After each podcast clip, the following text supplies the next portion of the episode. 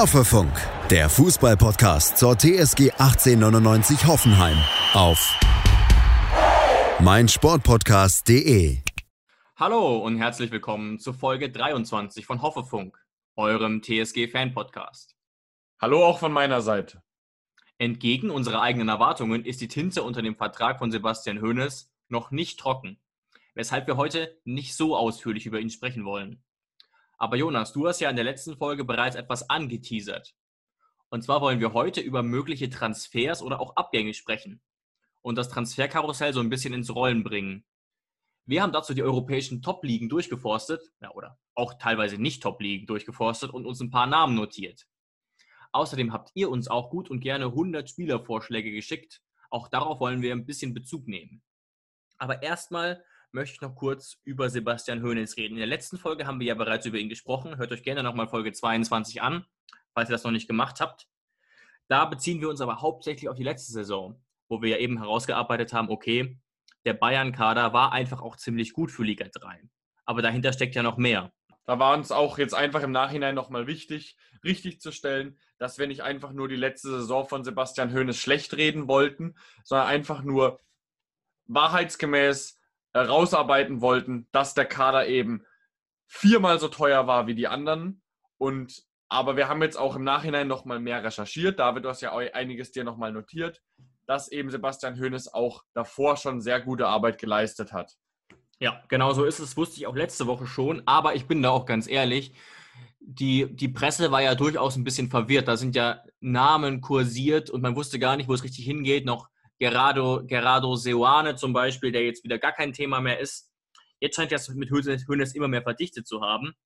Und man muss natürlich auch sagen, Nagelsmann hatte, als er bei uns angefangen hat, auch altersbedingt weniger Erfahrung. Ähm, Hönes hat jetzt immerhin ein ganzes Jahr eine Profimannschaft geleitet. Klar, eine, die man auch auf den vorderen Plätzen erwartet hätte. Aber auch davor hat er wirklich gute Arbeit geleistet. Er war ja, ja zwei Jahre. Wenn ich da ganz kurz noch was einwerfen darf, es ja. ist auf jeden Fall ein Riesenunterschied, ob man eben eine A-Jugend trainiert oder eben im Seniorenbereich. Weil Herrenfußball ist einfach nochmal was anderes. Da geht es mehr zur Sache, das ist körperlicher, das ist schneller. Ja. Deswegen auf jeden Fall. Du hast es ja sogar erlebt auch. Äh, von der A-Jugend zu den Herren. Und selbst wenn die Herren nicht besonders hoch spielen, die Integration ist nicht so einfach. Ist auch ein bisschen anderes Spiel einfach. Ja, also ich merke es jetzt auch dieses Jahr wieder. Selbst wenn die A-Jugendspieler, die hochkommen, ähm, Landesliga gespielt haben in der A-Jugend und dann kommen sie hoch in die Herren, in die Senioren und spielen da, sagen wir mal, nur Bezirksliga, ist ja, es trotzdem ja. ein enormer, enormer Schritt. Das ist einfach viel körperlicher. Ja, und das wird bei den Profis sicherlich ähnlich sein. Aber was, worauf man jetzt noch mal kurz gucken muss, tatsächlich, ist die Arbeit von Sebastian Hoeneß in den Jugendteams. Er hat ja bereits 2011 als Trainer angefangen, also obwohl er erst 38 ist hat zwei Jahre für die Bayern U19 gearbeitet und auch ähm, für Leipzigs U17. Also, weil es gab tatsächlich diesen Vorwurf, ich weiß nicht, ob du das weißt, Jonas, auch von Bayern-Fans, dass gesagt wurde, naja, die, die stellen den Hönes nur ein wegen, äh, wegen seinem Papa, wegen seinem Onkel. Aber tatsächlich hat, hat sich auch Leipzig schon 2014 dazu entschieden, ihn einzustellen als Jugendtrainer, wo er dann äh, drei Jahre gearbeitet hat. Und es war ja gerade die Zeit 2014 bis 2017, wo Leipzig so, sich so aufgebaut hat, auch in der Jugend. Also das spricht ja. schon auch für, den, ähm, für die Kompetenz von Hoeneß. Und noch ein interessanter Fakt, den vielleicht auch nicht alle Hoffenheim-Fans wissen. Vor zwei Jahren wäre Hoeneß mit der Bayern U19 um ein Haar deutscher Jugendmeister im Süden geworden. Er war punktgleich mit einem anderen Team. Weißt du, woran das gescheitert ist, Jonas? Ja, wenn du so fragst, wahrscheinlich wegen dem Torverhältnis oder wegen einem oder zwei Punkten. Genau, und der Schuldige war sozusagen Marcel Rapp und unsere eigene U19, die deutscher Jugendmeister wurde 2018. Also auch da hat er äh, Erfolge gefeiert, weil klar, die, die Bayern U19 muss man immer auf dem Schirm haben, aber die ist jetzt kein ständiger Meisteranwärter. Da gibt es ja durchaus äh, äh, auch Rotationen, wer da Meister wird, das ist nicht immer so ganz klar. Im Jahr danach wurde er, glaube ich, zum Beispiel nur Sechster. Ähm, aber das ist uns auf jeden Fall nochmal wichtig, das auch, auch zu zeigen, dass er neun Jahre Trainererfahrung hat, obwohl er erst 38 ist. Aber wir sind jetzt sehr gespannt. Es gab jetzt ja wieder neue Gerüchte, aber ich selbst gehe davon aus, dass er in den kommenden Tagen unterschreiben wird. Jonas, wie ist jetzt dein Gefühl? Weil es ist ja schon so ein bisschen verwirrend gerade, wenn man die Magazine aufschlägt. Ja, es ist auch einfach mittlerweile nur noch nervig, dass da, dass da jetzt so viel drumherum geredet wird. Ähm, weil jetzt vor einer Woche oder so hat es mit Hönes so langsam angefangen, vor anderthalb Wochen. Jetzt mittlerweile denkt man schon in viel, bei vielen Blättern, wie bei, zum Beispiel beim Kicker, dass es eigentlich schon safe wäre. Dann zögert sich es aber noch ein paar Tage raus, ohne dass Hoffenheim es offiziell macht. Und auf einmal kommen wieder irgendwelche Namen, obwohl man eigentlich sich doch schon sicher war, dass Hoeneß kommt. Einfach ja. nur deshalb, weil es eben nicht offiziell gemacht wurde. Aber das kann ja auch ganz andere Gründe haben. Dass es noch nicht, dass es eben so, dass sie sagen, okay, was weiß ich, wir warten bis, wir warten bis Montag und machen es dann erst offiziell. Also das kann man ja gar nicht wissen aber das einfach nur von irgendwelchen Blättern, dann einfach nur, weil es halt wegen der Ungeduld einfach nochmal neue Namen reingeschmissen werden. Das kann ich manchmal nicht nachvollziehen. Weil ich bin mir mittlerweile schon relativ, relativ sicher, dass wir da auf jeden Fall schon ähm, in einem sehr fortgeschrittenen Stadium sind, was, was die Verpflichtung von Sebastian Hoeneß angeht. Ja, ich denke auch, und das muss man nochmal sehen. Also ich glaube nicht, dass die Presse da nur missbaut. Gerade den Kicker schätze ich wirklich sehr. Aber natürlich tritt dieses Phänomen trotzdem ein, was du da beschrieben hast. Wir hatten ja auch den Namen Scholt Löw, bei dem ich wirklich kurz dachte, ah, war ja auch ein interessanter Kandidat, hat ganz, ganz lange unter Tuchel gearbeitet und ist jetzt wieder weg vom Fenster. Und der Kicker schreibt, wie gesagt, mit an Sicherheit grenzender Wahrscheinlichkeit wird Sebastian Hoeneß in den nächsten Tagen seine Unterschrift unter einen Vertrag setzen. Ja. Und? Da möchte ich noch ganz kurz was dazu ja. sagen, was ja. ich, ich weiß gar, ich bin mir nicht hundertprozentig sicher, ob ich das letzte Folge schon erwähnt habe. Ich glaube aber nicht da gibt es ja immer diese Pop-up-Meldungen von, von Bild oder sonst irgendwas. Oh je, ja. Und dann hat mir ein Freund so eine Pop-up-Meldung geschickt, weil er eben nicht Bild Plus hat. Und deswegen kannst du ja immer nur die Schlagzeilen lesen. Und eben nicht dann den Artikel. Ah ja, stimmt. Dann hieß es einfach nur, schickt er mir das Bild und dann hieß es einfach nur Löw-Kandidat in Hoffenheim. Und dann habe ich halt sofort gesagt, sag mal, was soll denn das? Also nur weil er, keine Ahnung, irgendwie schon ewig lang Bundestrainer ist oder ähm, halt eben im Süden selber wohnt, haben sie jetzt auf einmal ihn als Idee gehabt. Und ich dachte mir so, was soll denn das? Und irgendwann später habe ich dann eben auf einer anderen Seite gelesen, dass es eben, ich glaube bei Transfermarkt war es, die haben dann eben direkt geschrieben, es geht um Sold Löw und nicht um Yogi Löw. Und dann genau. dachte ich mir so, kann nicht wahr sein, dass Bild wirklich wieder so ein unfassbar schlechtes Clickbait betreibt. Ja.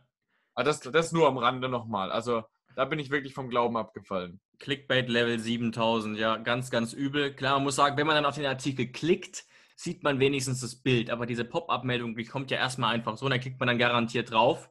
Und dann, ähm, dann, kommt, dann kommt nur irgendwie, dass man, was weiß ich, 74.000 Euro für Bild Plus im Monat zahlen muss, um irgendwelche Scheiße zu lesen. Ja. Kurze Anmerkung an der Stelle an alle Sportbild-Abonnenten: einfach mal kündigen und vielleicht den Kicker abonnieren. Gern geschehen. Und was ich auch sehr, sehr spannend fand, weswegen wir uns oder ich mir tatsächlich sehr sicher bin, der Kicker hat am Donnerstag so eine Grafik veröffentlicht auf der Seite. Jonas, die habe ich ja gezeigt.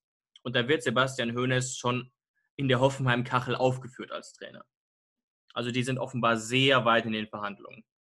Auf jeden Fall. Das habe ich ja gerade auch gesagt. Und ich glaube, sie wollten einfach nur jetzt mal eben diesen, diesen, diesen Artikel rausbringen mit den ganzen Trainern und haben sich dann eben gedacht, komm, mach mal Hönes mit drauf weil es ist ja schon sehr fortgeschritten, bevor wir jetzt quasi den Artikel noch zwei Wochen rauszögern oder so.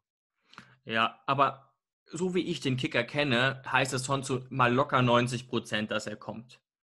Ähm, aber ich bin sehr gespannt. Ich denke tatsächlich, dass wir da nächste Woche dann ausführlicher drüber sprechen werden, wenn wir auch so ein bisschen was gehört haben. Insgesamt ist es ja schon auch ein vielversprechender Name, denn hier habe ich mir noch irgendwas in guter äh, Recherchemanier angestrichen, dass er eben auch wirklich für sehr offensiven Fußball steht. 76 Tore in der dritten Liga haben sie erzielt, auch relativ viele Gegentore bekommen, was aber eben daran liegt, dass er ein wenig abwartenden Spielstil verfolgt. Was ich ja, aber wirklich spannend. Es spricht ja einfach nur dafür, dass er lieber 4-2 gewinnt als 2 zu 0. Ja, wie Nagelsmann auch. Also ich, ja. das hat man ja ganz klar gemerkt. Nagelsmann hat lieber 4-2 gewonnen als 1-0. Oder fa fast, ja, oder fast schon lieber 4-4 gespielt, als dreckig 1-0 zu gewinnen, um jetzt ein bisschen zu übertreiben. Ja. Zum Abschluss kann man auch nochmal sagen, und diese Analyse verstehe ich nicht ganz, aber ich habe da wirklich recherchiert. Vor dem Drittligastart hat wirklich niemand gesagt, dass die Bayern um den Aufstieg mitspielen werden. Also Bayern 2. Und da stand der Kader ja bereits fest. Ich weiß nicht genau, woran das liegt. Vielleicht daran, dass der Kader halt so jung ist und man normalerweise auch ein paar gefestigtere Spieler braucht. Und deswegen wurde ja auch teilweise das so ein bisschen als in Anführungszeichen Wunder beschrieben. Das ist natürlich maßlos übertrieben. Ja, natürlich. Also zum ähm, einen, ich kann, ich kann, mir so erklären, dass zum einen natürlich nicht klar war vor der Saison, dass wirklich zwei, drei gestandene Bundesligaspieler ähm, Cuisance zum Beispiel. Cuisance, Zirk C, der ja dann auch oft bei den Bayern in der ersten gespielt hat, ähm, dass die dann halt dauerhaft, Fiete Ab, dass die dann halt dauerhaft in der zweiten spielen.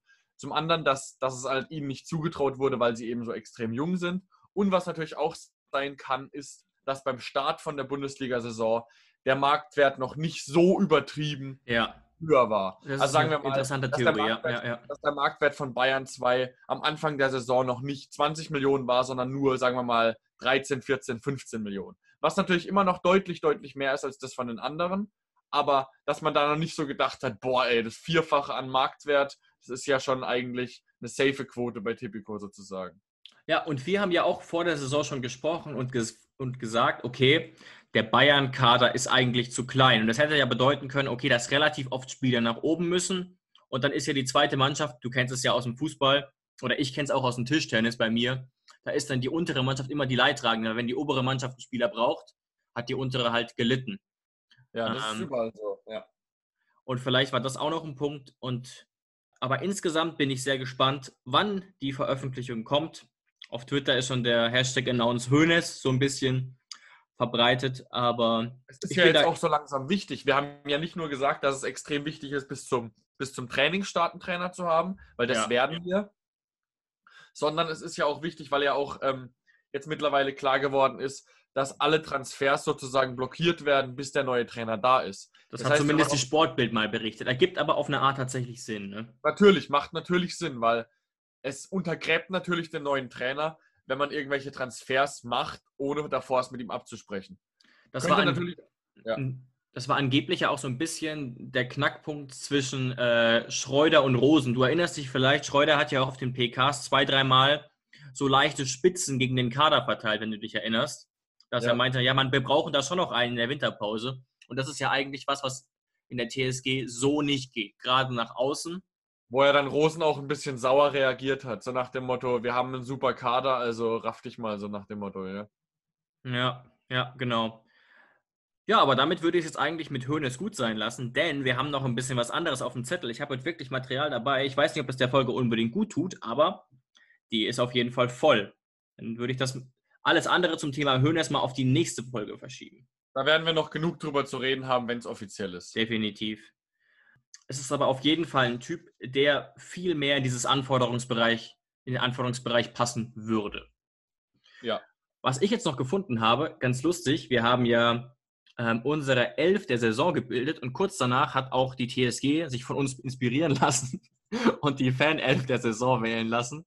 Ähm, also die haben halt abgestimmt auf Facebook, auf Insta, auf Twitter. Und ich will euch mal kurz sagen, was dabei rausgekommen ist. Und ich will euch mal kurz sagen, was dabei rausgekommen ist. Ich würde sagen, die Ergebnisse sind sehr ähnlich zu unseren, aber sie haben halt ein anderes System benutzt. Ein 4-3-3.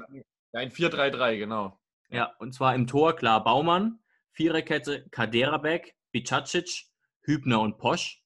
Natürlich nicht ganz positionsgetreu, aber macht der Kicker ja auch so, wenn sie die Elf des Spieltags machen. Ja, da war tatsächlich das Problem, da habe ich ja dann auch immer äh, auf Instagram so ein bisschen ein Like verteilt für meine Lieblinge äh, oder für ja. meine Meinungen. Und ich, mir hat halt Skoff gefehlt, Sko gefehlt und deswegen äh, musste ich dann quasi Bicacic nehmen.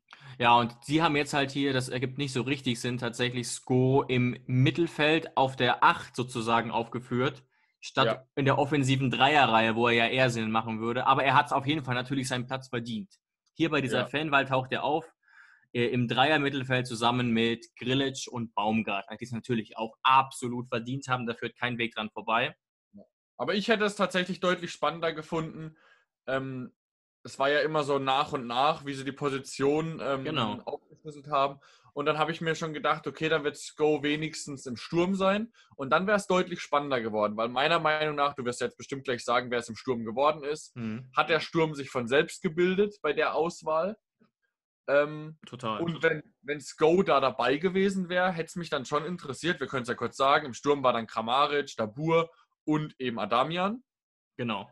Ähm, wen es dann, also ich bin mir sicher, wenn Sko zur Wahl gestanden hätte im Sturm, wäre er drin gewesen. Und ob es dann eben Dabur oder Adamian den Platz gekostet hätte.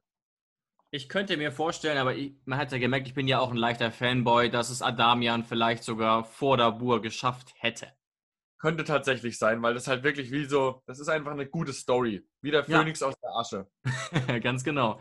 Ja, ich kann sogar hier mal ganz schnell gucken, tatsächlich, wie es auf Facebook aussah. Ah, auf Facebook waren beide fast gleich auf. 138 Stimmen Dabur, 133 Adamian. Und Ja. natürlich müsste man das jetzt noch mit Insta und mit Twitter addieren, aber es wäre ein Kopf-an-Kopf-Rennen geworden, offenbar. Ja, nur Kramaric wäre natürlich auf jeden Fall dabei gewesen. Ja, ja, ja. Das, da führt kein Weg dran vorbei. Bebu war auch ein bisschen abgeschlagen, auch wenn er sich, wie gesagt, am Ende durchaus ähm, gesteigert hat. Ja, und, und mich hätte es natürlich auch interessiert, weil wir uns ja auch bei unserer Elf des, äh, der Saison so lange darüber unterhalten haben, wen wir eben als dritte Person auf der Acht hatten, wo ich mich dann eben für Samaseku und du hast dich dann für Rudi, glaube ich, am Ende entschieden. Ähm, wer es Ja, geschafft genau. hätte, wenn wer es da eben ins Mittelfeld geschafft hätte äh, bei den TSG-Fans, wenn eben Sko nicht quasi einen Platz geklaut hätte auf der Acht. Ja, dann hätte man ja noch äh, äh, Rudi, Geiger und Samaseku gehabt. Wobei man eben sagen muss, haben wir auch gesagt, von denen hat halt wirklich keiner eine richtig gute Saison gespielt. Das wäre dann so ein bisschen geguckt, okay, wer war am ehesten noch gut? Ja, ja. Aber es ist Ähm. ja ähnlich wie bei Bicacic gewesen dann. Genau, genau. Und Bicac hat natürlich auch völlig zu Recht ähm, diesen, diesen Fanbonus. Ja, und er hat, da, also bei der Auswahl hat er den vierten Platz in der Viererkette auf jeden Fall auch verdient. Da habe ich dann auch für ihn abgestimmt. Ja, ich, ich tatsächlich auch, ja. und jetzt haben wir ja so ein bisschen uns quasi den alten Kader angeguckt und darauf Bezug nimmt auch so ein bisschen der Podcast Spieltag, die die Saison analysiert haben. Und die sagen über die Saison der TSG Folgendes.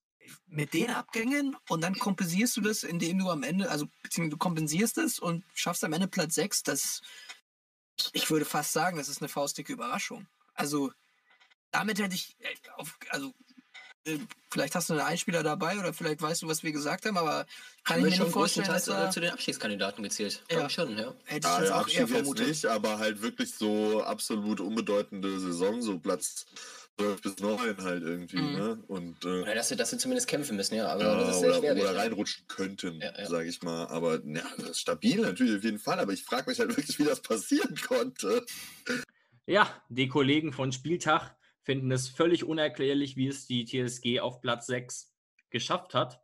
Und eine faustdicke Überraschung, sie hätten die TSG im Mittelfeld, wenn nicht sogar im hinteren Mittelfeld oder der eine sogar fast schon auf Schlagdistanz zu den Abstiegsrängen gesehen. Ja, Also Jonas, aber meiner das- Meinung nach eine ne Ja. völlige Fehleinschätzung. Das zeigt doch einfach eigentlich mal wieder nur zwei Sachen. Wenn man als Hoffenheim-Fan einen normalen Podcast, einen normalen Fußball-Podcast hört, wo jede Mannschaft so ein bisschen oberflächlich ähm, Ja. tangiert wird.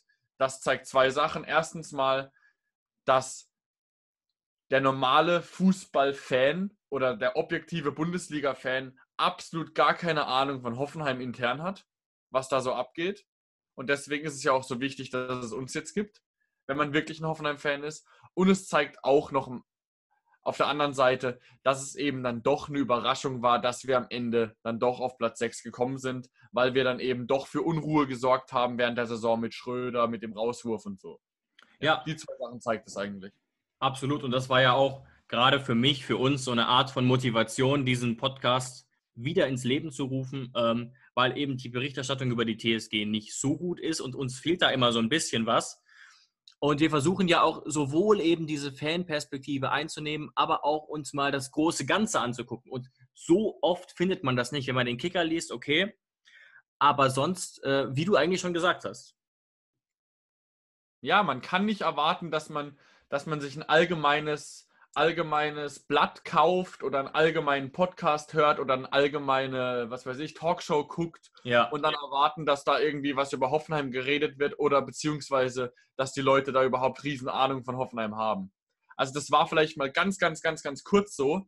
äh, wegen Nagelsmann. Aber da haben sie ehrlich gesagt mehr über Bayern geredet und ob Nagelsmann zu Bayern passt. Mit der roten Jacke. Ganz, ganz toll auch die zwei Wochen Ja. da, ey. Wahnsinn. Aber äh, wie gesagt, wenn man wirklich in die Tiefe gehen will, was die TSG angeht, dann bleibt eigentlich nur noch die Wahl, dass man uns hört. ja, und das ist jetzt gar nicht mal äh, unbedingt als Eigenlob gemeint. Es ist eben einfach medial nicht so viel los, gerade nicht so viel Fundamentales bei dem Podcast. Es gibt schon auch durchaus wahre Analysen. Sie haben zum Beispiel ganz gut rausgearbeitet, einen Spieltag, dass Hoffenheim mit dem eigenen Ball Probleme hatte und dass das eben erklärt, warum sie gegen die Top-Teams so gut aussahen. Sie haben auch gut rausgearbeitet, dass es eben so zyklisch war, dass, dass, dass die Saison ganz viele Gesichter, ganz viele Auf- und Abs hatte, wo dann ein paar Spiele richtig gut liefen, ein paar Spiele richtig schlecht. Aber einfach ihr komplettes Weltbild bezogen auf Hoffenheim ist verschoben. Also einfach nur, wenn man sich als Fußballfan, auch als Fußballfan, der nicht so viel Ahnung von der TSG hat, kurz bei transfermarkt.de den Kader anguckt und dann sagt, das ist hinteres Mittelfeld. Sorry, dann weiß ich nicht mehr weiter. Dann denke ich Ja. mir, guck bitte mehr Fußball, lies mehr den Kicker, mach irgendwas. Ja. Ähm, Aber ein bisschen zu ihrer Verteidigung natürlich. Also, wir sind ja wirklich Leute, wir beschäftigen uns so viel mit Fußball, dass es fast schon nicht mehr gesund ist. So fußballverrückt sind wir. Äh, und trotzdem würde ich mich nicht in der Lage fühlen, jetzt keine Ahnung, Gast bei einem Augsburg-Podcast zu sein. Ja, das muss ich auch obwohl sagen. Ich natürlich, obwohl ich natürlich sagen muss, dass ich mich dann natürlich extrem beschäftigen würde mit Augsburg äh, und auch generell eine gute Ahnung von Augsburg habe, aber ich würde mich jetzt nicht in der Lage fühlen, da jetzt irgendwie die Saison von Augsburg jetzt äh, aufs Detail, ähm, keine Ahnung, zu hinterfragen oder sonst irgendwas. Das so ein bisschen als Entschuldigung, aber es ist ja auch einfach, Spieltag ist ja kein Hoffenheim-Podcast, sondern eben ein allgemeiner und deswegen ist das natürlich schon eine Entschuldigung, dass man dann nicht so die Ahnung im Detail hat. So ist das. Also, wir verzeihen euch, aber nur mal ganz kurz, als wenn man wirklich mit Spielern Spieler hat, wie Baumann, wie Kaderabek, wie Hübner, wie, keine Ahnung, Grilic, Samaseku, den man für teures Geld Kramaric. gekauft hat. Kramaric, der ja wirklich zu meiner Meinung nach zu den fünf besten Bundesliga-Stürmern gehört, ähm, Geld ausgegeben hat für Sko, für Larsen. Wo zum Teufel ist das denn Platz 12? Also in welcher Welt leben wir? Ähm, wo das Platz 12 ist, ist alleine schon mal, musst du bei transfermarkt.de mal eintippen, dann haben wir den siebteuersten Kader. Also, weißt du, wie ich meine? Wie kommt man zu dieser Einschätzung? Das verstehe ich wirklich nicht. Vielleicht ist das unterbewusst auch so eine leichte Antipathie gegen Hoffenheim, meinetwegen. Ich habe auch Antipathie gegen manche Vereine. Aber es ist einfach keinesfalls ansatzweise objektiv, ne? Nee, auf gar keinen Fall. Aber deswegen, wir haben es jetzt, jetzt eingeordnet, eingeschätzt und deswegen ist dann auch wieder gut. Ja, und das muss ich noch ganz kurz sagen. Ich erinnere mich noch, da in, in der einen TSG-Fangruppe auf Facebook wurde nach dem Abgang von Nagelsmann, von Joel Linton und Co. auch schon der Abgesang betrieben, so nach dem Motto, naja, wir werden bestenfalls Zwölfter. Und das verstehe ich so ein bisschen, weil halt der, der Fan, der jetzt vielleicht auch nicht unbedingt Albert Einstein ist, ähm, dann Sorge hat, okay, wir hatten jetzt so einen guten Lauf, so einen guten Trainer, hatten Spieler, die sich top entwickelt haben und die gehen jetzt alle. Und dann hat man quasi Angst um seinen Verein okay. Ähm, dann kann man sich auch mal quasi ins Negative verschätzen, meinetwegen. Aber einfach mal nochmal für die nächste Saison genauer mit dem Kader beschäftigen und dann wird das mit der Einschätzung nächstes Jahr ein bisschen besser. ja. Und das, das hat ja auch ähm, einiges damit zu tun. Wir werden ja später auch auf Transfers eingehen. Ähm, Genau. Und ich kann es natürlich komplett verstehen, dass ähm, viele Hoffenheim-Fans die ganze Zeit sagen, die ganzen Spieler, die unter Nagelsmann bei uns gut waren und verkauft wurden und jetzt dann nicht so eingeschlagen sind, sollen wir alle wieder zurückholen. Natürlich macht es unterbewusst Sinn. Man will diese glorreichen Zeiten wieder haben. Die, man, hat die, Ma- man hat die Mannschaft geliebt, als sie auf Platz 3 gekommen sind. Das war, da war alles geil. Natürlich will man diese Zeit zurückbekommen, aber diese Zeit kannst du nicht zurückbekommen. Diese ganzen Spieler, die wurden verkauft, die haben ihr Gehalt äh, verdoppelt, Ja. die sind jetzt älter geworden, die wollen vielleicht auch gar nicht mehr zurückkommen. Also deswegen muss man da immer schon überlegen. Bei Rudi hat es jetzt geklappt, aber dass man da jetzt wirklich dann sagt, man will den zurückhaben, man will den zurückhaben, man kann doch einfach den wieder zurückholen. Aber ich kenne das sogar von mir. Ich habe das unterbewusst auch kurz gedacht und musste dann nochmal ganz objektiv überlegen, ob es jetzt wirklich sportlich und finanziell Sinn ergeben würde. Eben. Also ich, ich neige auch immer dazu, dann zu sagen, boah, dann will ich wieder den zurückhaben. Ich will einfach wieder und dann holen wir nochmal Nagelsmann zurück und dann wird alles wieder richtig geil. Aber so funktioniert es ja nicht. Nee. Man muss immer einen Schritt nach vorne gehen. Ja, so ist das. Hier bricht gerade so ein bisschen die Welt zusammen. Starkregen, ich hoffe, das stört den Ton jetzt nicht so, aber ich würde sagen, wir gehen jetzt tatsächlich zu den Transfers weiter, ne? weil wir haben uns da wirklich Gedanken gemacht und versuchen uns auch gegenseitig damit so ein bisschen zu überraschen. Und natürlich Genau, haben wir uns- eine Liste gemacht. Ja, genau. Wir versuchen jetzt natürlich keine Spieler zu nehmen, ähm, die völlig unrealistisch sind. Wir haben auch da ganz viele Zuschriften auf Social Media bekommen. Vielen Dank dafür. Aber solche Namen wie, ohne uns lustig machen zu wollen, wie Zapata, der 36 Millionen wert ist, noch drei Jahre Vertrag hat, das könnte er sich nicht mal Leverkusen leisten. Der Und Champions League spielt. Zapata spielt mit Bergamo in der Champions League. Da haben wir haben nicht mal den Ansatz einer Chance. Klar, Zapata hat eine tolle Torquote und Zapata wäre vielleicht auch vor der Saison jemand gewesen, den man eventuell hätte holen können, weil der Bergamo viel, viel schlechter dastand. Ja. Ähm, aber jetzt, nach dieser tollen Saison, ist das eher jemand, der in die Premier League dann wechselt. Wenn Ja, überhaupt. und das, das ist dann auch für 50, 60 Millionen. ja, jetzt wegen Corona vielleicht ein bisschen weniger, aber normalerweise gut und gerne 50 Millionen. Ja. Und vor allem, ich bitte da auch immer noch dran zu denken, dass man ein bisschen überlegt, was ist der Weg der TSG? Ja. Der Weg der TSG ist es nicht so, jemanden zu holen. Und deswegen, das hat auch deswegen auch unsere Namen jetzt nicht auf die Goldwaage legen. Diese Folge ist dann auch jetzt äh, ab jetzt so ein bisschen Entertainment auch, weil wir können es natürlich nicht wissen. Ich finde es extrem schwer und das finde ich auch gut so, äh, bei Hoffenheim jetzt zu schauen, wer passt denn rein. Weil der Weg von Hoffenheim ist halt eben, dass man nicht in die Premier League guckt, nicht in die Serie A guckt, nicht nach Frankreich guckt, sondern eher mal nach Dänemark, eher mal nach Schweden, eher mal in die Niederlande und deswegen oder in schlechteren Absteiger, in zweite Bundesligen. Und deswegen ist der, ist der, ist die Arbeit für uns eigentlich extrem schwer gewesen und deswegen jetzt nicht jeden Namen auf die Goldwaage legen. Ja, genau. Und wir wollen uns auch einfach, wir haben da auch selber Bock einfach drauf, das, das mal so zu machen. Und von euch kam ja auch ganz, ganz, ganz viel. Jonas, wie wollen wir es machen? Wollen wir erst unsere eigenen Namen präsentieren oder wollen wir erst so ein bisschen auf die Zuschriften eingehen? Ich würde sagen, wir nehmen erstmal unsere eigenen Namen. Okay. Und dann, dann gehen wir ein bisschen noch auf die, auf ein paar Namen ein, die wir realistisch finden von den, von den äh, Zuschauern, Zuhörern und eher unrealistisch und so. Ja, genau, Okay. wir haben uns ja, wir haben uns ja beide so circa eine Stunde lang damit beschäftigt, mit dem Transfermarkt. Das heißt, wir haben uns doppelt so lang mit dem Transfermarkt beschäftigt als die gesamte Führungsetage des Schalke 04 letztes Jahr. Und deswegen sind wir jetzt auch relativ gut vorbereitet und haben ein paar Namen. ja, also eigentlich können wir die dann auch direkt kaufen. Nee. oh Gott. Ja, leg, dann leg mal los. Soll ich am Anfang erstmal, wir haben ja letzte Woche angeteasert, dass ich da mit dem Max äh, auf Instagram geschrieben habe und wir da einen Namen hatten. Soll ich den gleich am Anfang oder soll ich den zum Schluss bringen? Ja, also in guter Sat 1 Pro 7 Manier dann eigentlich später erst, ne? Müssen wir so machen, genau. Da müssen wir schon mal ein bisschen uns an den großen Sendern orientieren und müssen den dann an, an den Ende packen, ans Ende packen. Wir Ja. können ja mal so ein bisschen äh, nach Positionen gucken. Ja, das finde ich gut. Genau. Du hast ja bestimmt, hast du zum Beispiel einen Linksverteidiger auf dem Zettel. ja, tatsächlich. Aber ich würde den gerne etwas später bringen. Okay, also ich habe auch noch ein paar. Wa- Was, was würdest du denn für eine Position als erstes vorstellen? Was hast du denn? Wo hast du denn vielleicht zwei, drei Namen? Okay, vielleicht fange ich mal mit was Überraschendem an. Jemanden, den fast niemand auf dem Zettel hat, glaube ich. Wobei von diesen 100 Zuschriften, nee, ich glaube, der Name fiel gar nicht tatsächlich. Okay, dann bin ich Position- gespannt. Die Position, die ich gerne verstärken würde, wäre links beziehungsweise rechts außen, also ein Tempospieler. Okay. Einfach auch wegen der Breite und wir haben da nicht so viele, finde ich. Und ich habe ganz mal, wie du eben erklärt hast, in TSG-Manier recherchiert. Ich glaube, ich saß sogar locker zwei Stunden dran, habe mir sogar Videos angeguckt, Highlight-Videos von mehreren Spielern und bin auf den Namen Philipp Zinkernagel gestoßen. Oh, das hört sich nach österreichischer Liga an.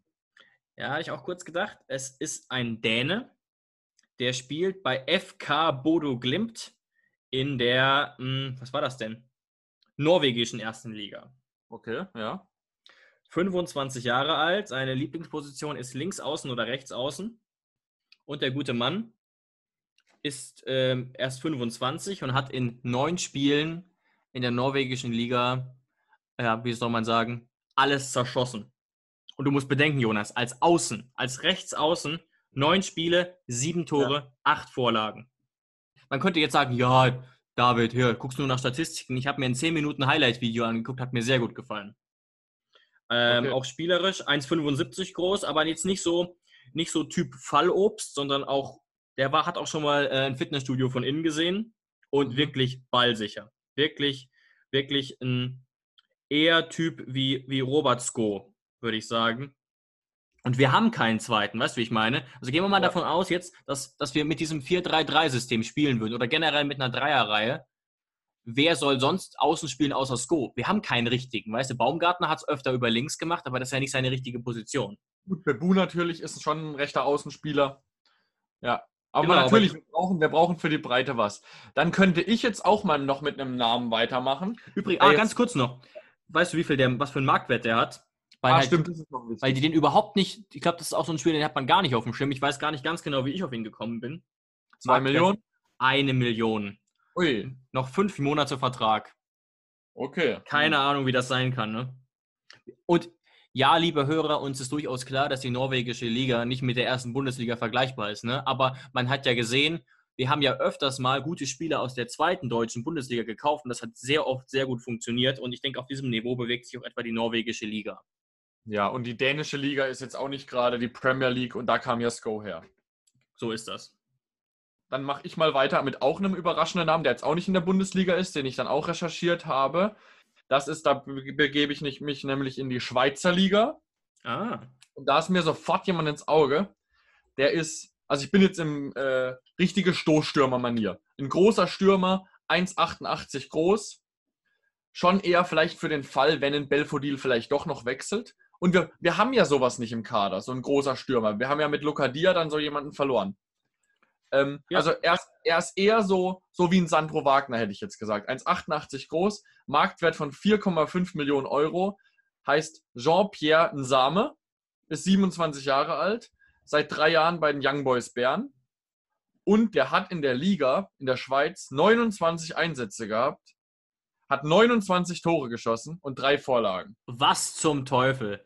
Also er hat 29 Tore und ich glaube, der zweite in der Schweizer Liga hat dann irgendwie 16 Tore gehabt. Also er hat wirklich die komplette Liga zerschossen. Wie gesagt, nur 4,5 Millionen Marktwert. Und was auch noch dazu kommt, Nicht übel. die Young Boys Bern ähm, haben Europa League gespielt. Das heißt, er hatte noch sechs Spiele in der Europa League und da auch zwei Tore geschossen. Ähm, also das heißt, man könnte ihn quasi schon locken, würde ich jetzt sagen.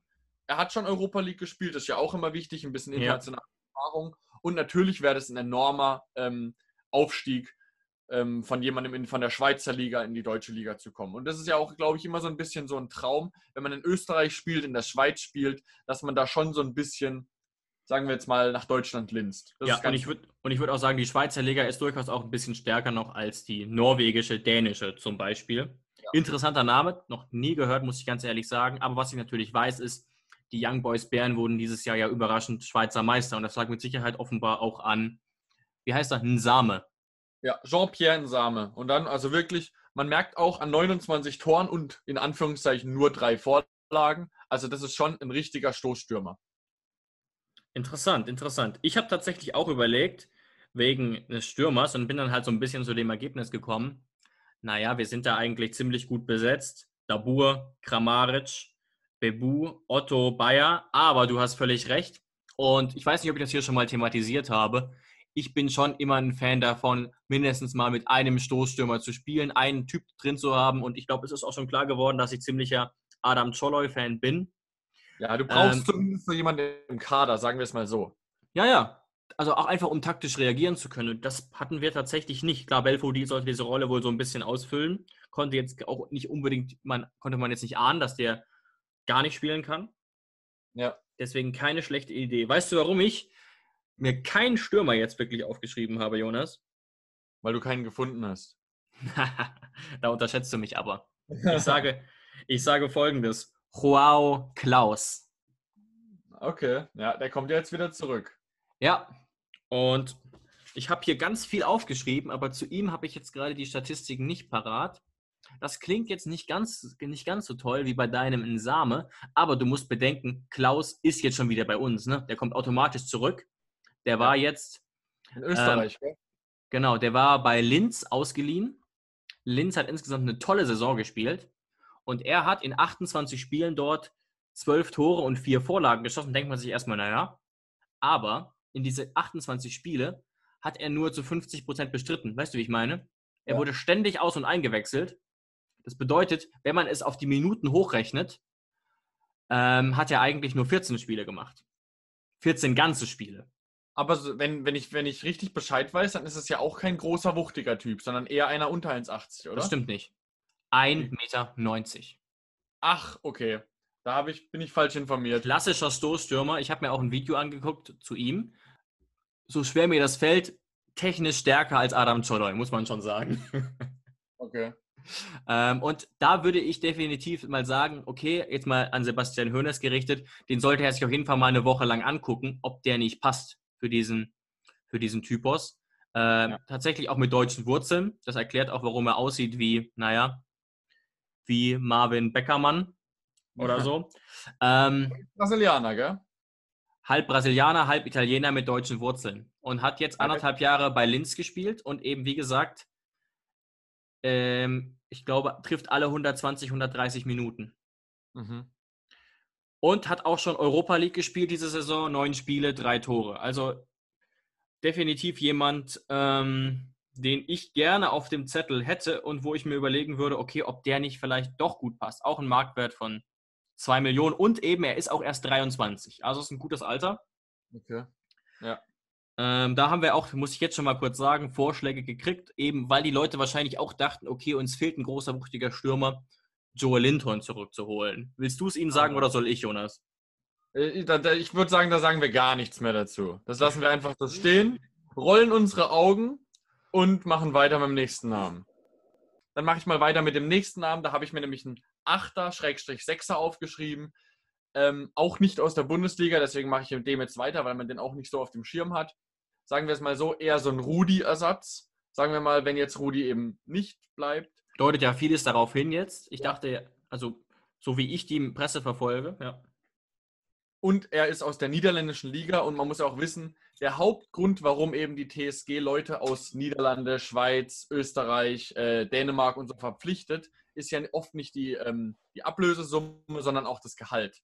Weil wenn Genau. du ein Spiel aus der Serie A holst oder aus der Premier League, also man muss sich einfach nur mal angucken, Leeds United, die jetzt aufgestiegen sind in die Premier League, die haben einen Marktwert, die haben Spieler drin von 20 Millionen Marktwert. Also das ist wirklich krass. Aber ich finde auch immer, es ist ein bisschen zu hoch angesetzt Auf in der jeden Premier Fall. League. Weißt du, wie ich Aber meine? deswegen, deswegen guckt eine Mannschaft wie die TSG da oftmals gar nicht wirklich, weil das, Das einfach stimmt. keinen Sinn macht, gehaltstechnisch. Preis-Leistungs-Verhältnis stimmt nicht.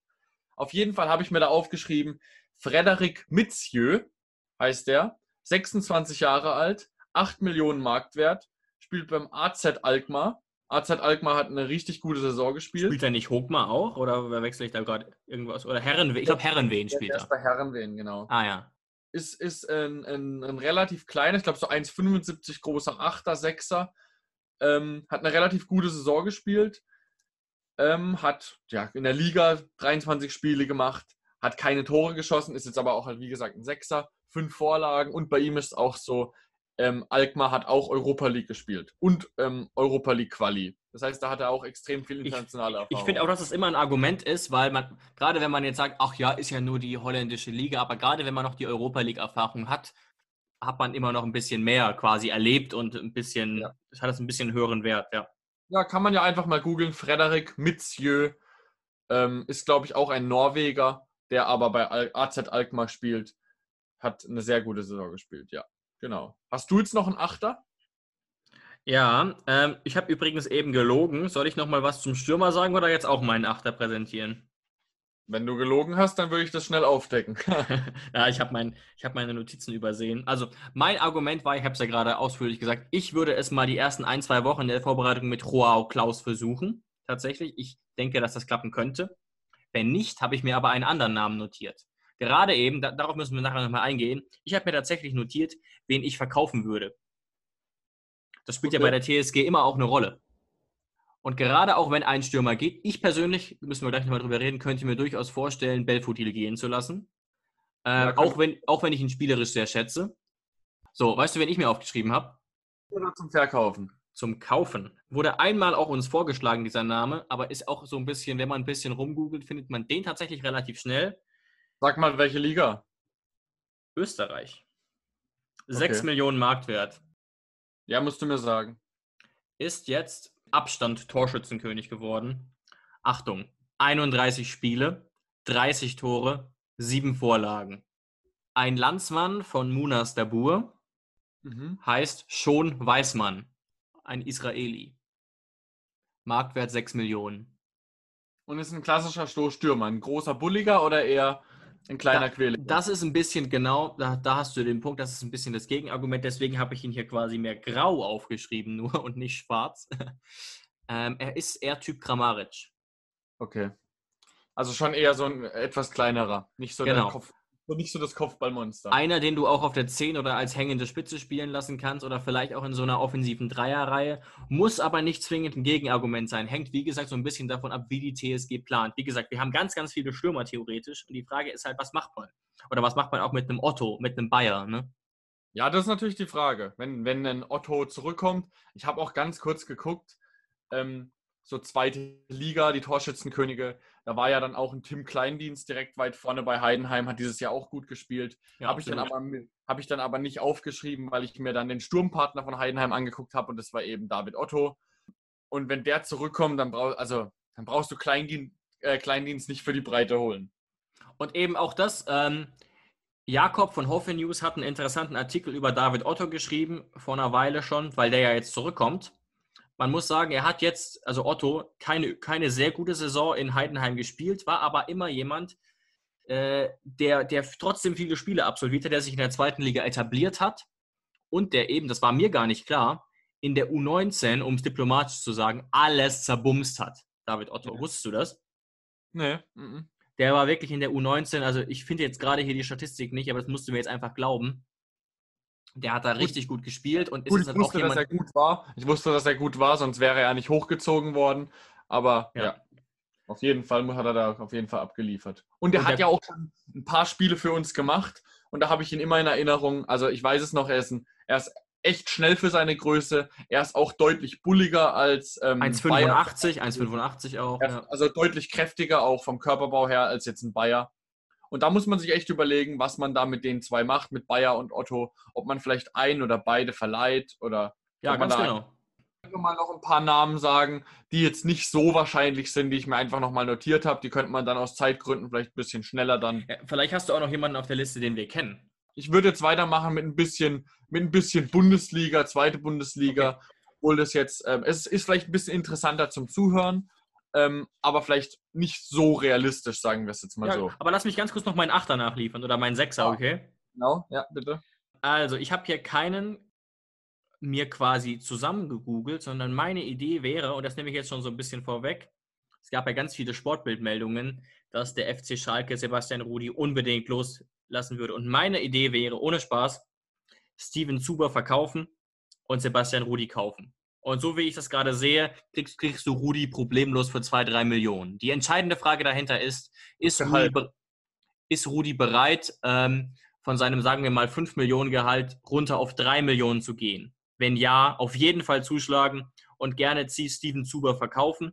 Dann hat man sogar Gewinn gemacht. Und nicht, weil ich Steven Zuber noch sehr böse bin, sondern einfach, weil das, glaube ich, jemand ist, der unbedingt spielen möchte, der sehr ehrgeizig ist und der jetzt einfach keine so gute Zeit mehr hatte, seit er von Stuttgart zurückgekommen ist. Ja, aber en- im Endeffekt, diese, die Sebastian Rudi-Personalie wird einfach eine schwierige Entscheidung werden, weil man ist sich natürlich immer am Überlegen. Ähm, er ist jetzt, glaube ich, 30, 31. Ich Man glaub, würde 30, für- ja. Und man würde für das Geld auf jeden Fall ähm, jemanden deutlich jüngeren bekommen. Aber der, der Neue wäre so, ein, wär so eine Art Überraschungsei. Man weiß nie richtig, wie er sich integriert. Und Sebastian Rudi ist schon älter, aber man weiß alles über ihn. Er weiß, dass er sich. Da weiß man, was man hat. Genau, man weiß, was er, dass er sich mit dem Verein identifiziert, dass er ein super Typ ist, dass er eine Führungsperson ist. Also man weiß alles über ihn, dass er ein super Kicker ist. Deswegen, ich würde Ihnen sagen mal so, ich würde es sportlich verstehen, wenn wir ihn nicht kaufen sollten. Ich wäre jetzt nicht sauer, aber ich würde mich schon freuen, wenn er bei uns bleiben würde. Genau, und gerade nach den letzten Spielen würde ich auch sagen, das wäre jetzt nicht so ein Nostalgietransfer, sondern auch wirklich jemand, der Sinn ergeben würde, gerade weil wir eben Europa League spielen. Und Es, macht, hat, es hat sportlich absolut Sinn gemacht, den auch überhaupt auszuleihen. Auf Ja. jeden Fall.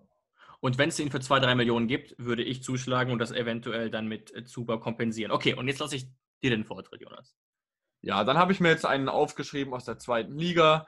Äh, Sonny Kittel, Ah. 27, 27 Jahre alt, 2,4 Millionen. Habe ich mir einfach nur aufgeschrieben, weil ich so ein bisschen an dem hierbei gedacht habe, dass der ja auch damals aus der zweiten Liga für so um den Dreh kam. War erst ein Jahr beim HSV. HSV ist ja jetzt eben nicht aufgestiegen, deswegen könnte man ihn vielleicht billig bekommen. Hat eben 33 Einsätze gehabt, 12 Tore und 7 Vorlagen. Also Ui, das wusste ich gar super- nicht. super Scorer-Bilanz. Ja, das wäre so ein Demir-Bei-Transfer. Ähnliche Werte hatte Demir bei auch, ja. Er wäre natürlich auch einer für die Breite. Ist, glaube ich, eher Richtig. so ein Zehner. Ist eher so ein Zehner-Typ. Aber könnte, könnte ich mir für die Breite auf jeden Fall gut vorstellen. Hat auch schon Bundesliga gespielt bei Ingolstadt damals. Aber hat auf jeden Fall bei, mit, bei, mit seinen Scorerpunkten bei mir Eindruck hinterlassen. Dann äh, sehr, sehr, sehr, sehr unrealistisch. Aber habe ich einfach nur mal gemacht, weil es eben eigentlich schon Sinn machen würde. Ähm, weil eben, aber nee, eigentlich ist es extrem unrealistisch. Eigentlich ist man die Chance bei 5% maximal, selbst wenn wir das versuchen würden. Nicolas Gonzalez vom VfB Stuttgart, der hat eine super Saison gespielt, ist 22 Jahre alt, 9 Millionen Marktwert, ähm, aber hat 33 Einsätze gehabt, dieses Jahr 16 Tore. Aber es macht eigentlich gar keinen Sinn, weil er jetzt schon gesagt hat, er will nicht bei Stuttgart bleiben, obwohl Stuttgart aufgestiegen ist. Klar, Stimmt, natürlich habe ich könnten- gelesen. Habe ich gelesen. Klar, natürlich könnten wir ihn locken mit der Europa League, aber ich habe dann auch bei Transfermarkt gesehen, dass eben schon Vereine wie Inter Mailand, AC Mailand, Neapel an ihm dran sind. Und da, da können wir natürlich bei weitem nicht mithalten. Deswegen, ich habe ihn erwähnt, aber eigentlich hätte ich ihn noch nicht erwähnen müssen. ja, aber ist, auf okay, jeden Fall verstehe. sehr, ist auf jeden Fall ein sehr interessanter Name. Was ich sogar tatsächlich weiß, ist, ähm, ich glaube, letztes Jahr gab es mal eine Pressemeldung, dass wir an ihm interessiert gewesen wären. Und damals wäre das vielleicht noch realistisch gewesen. Und jetzt, du Mittlerweile hast nicht recht, ähm, man, könnte, man könnte mal anfragen, aber ich glaube nicht. Und gerade auch auf der Position ist auch ein klassischer Stürmer, oder wo spielt er normalerweise? Ja, aber ist auch so ein kleiner Schneller, aber er hat schon Stürmer gespielt, ja. Ah ja, okay. okay. Aber es, er würde, sagen wir es mal so, wenn der jetzt zu Inter Mailand wechselt, dann kostet er bestimmt seine 20 Millionen. Ja, wegen Corona vielleicht nicht, aber ja, wenn der allein 9 Millionen Marktwert hat, jetzt so aufstrebend ist, hat noch drei Ja. Jahre Vertrag, sehe ich gerade. Ja. Allein gehaltstechnisch ist natürlich, wenn jemand wie AC Mailand, Inter Mailand dran ist, dann brauchen wir eigentlich gar nicht anklopfen. Das ist natürlich selbstverständlich. Gut. Soll ich mal noch? Ja, ich hätte jetzt nur noch vier Bundesligaspiele auf meinem Zettel. Eher noch realistische oder eher unrealistische? Oh, doch schon halbwegs Okay. realistisch. Und dein sozusagen Königstransfer kommt ja auch noch. Genau, der ist einer von den vier. Und meiner kommt auch noch. Okay, dann bin ich mal gespannt. Ich mache aber erstmal andere. Also, wie gesagt, Philipp Zinkernagel habe ich schon gesagt, für die Außenposition. Und ich bin auch tatsächlich der Meinung, wir brauchen einen schnellen. Ich denke, dass das Zinkernagel sein könnte. Natürlich wäre aber auch die Option, jemanden zu nehmen, der sich schon in den Top-Ligen etabliert hat. Weißt du, wie ich meine? Für die Ja. Außen. Und da hatte ich zwei Namen. Ich bin von beiden nicht hundertprozentig überzeugt, könnte mir aber schon vorstellen, dass man sich zumindest mal Gedanken macht. Nummer eins wäre der 21-jährige Schweizer Nationalspieler Ruben Vargas von Augsburg.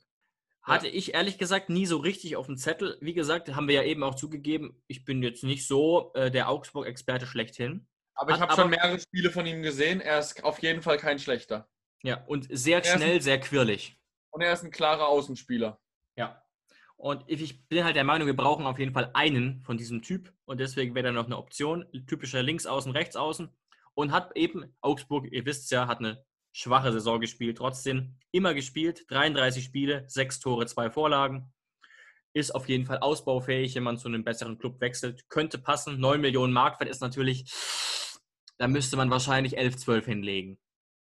Ja, je nachdem, wie lange er Vertrag hat, ja. Ich habe aber noch jemanden, den ich fast noch einen Tick besser finde, tatsächlich. Okay. ähm, den ich eher auf dem Zettel hatte. Ich weiß nicht, ob du das wusstest überhaupt.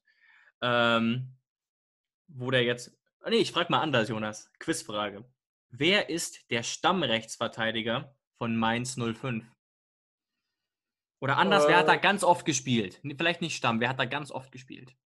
Baku. Richtig. Den meinst du? Den meine ich. Okay, ja, ist sehr schnell. Ja, 7 Millionen Marktwert. Deutscher U21-Nationalspieler. 22 Jahre alt. Ist eigentlich ein Außenspieler, also offensiver Außenspieler. Und hat deswegen eben auch in 30 Spielen nur ein Tor, vier Vorlagen, weil er eben fast immer Rechtsverteidiger gespielt hat. Ne? Und deswegen sind diese Zahlen nicht aussagekräftig. Aber ich denke, er hat definitiv das Potenzial, um in Frage zu kommen. Und mit einem 7 Millionen Marktwert wäre er auf jeden Fall ähm, im Budget, zumal Mainz eben auch absolut nicht überzeugt hat und man sich schon vorstellen könnte, dass man da eher weg will. Das ist eigentlich ein extrem cleverer Name. Ob es jetzt so realistisch ist, ist, ist eine andere Sache, aber es ist einfach nur, es ist, ein, es ist ein junger Spieler, der bei einem Verein in der Bundesliga Stamm gespielt hat, der aber jetzt nicht europäisch spielt. Das heißt, es wäre sinnvoll für ihn, den nächsten Schritt zu machen.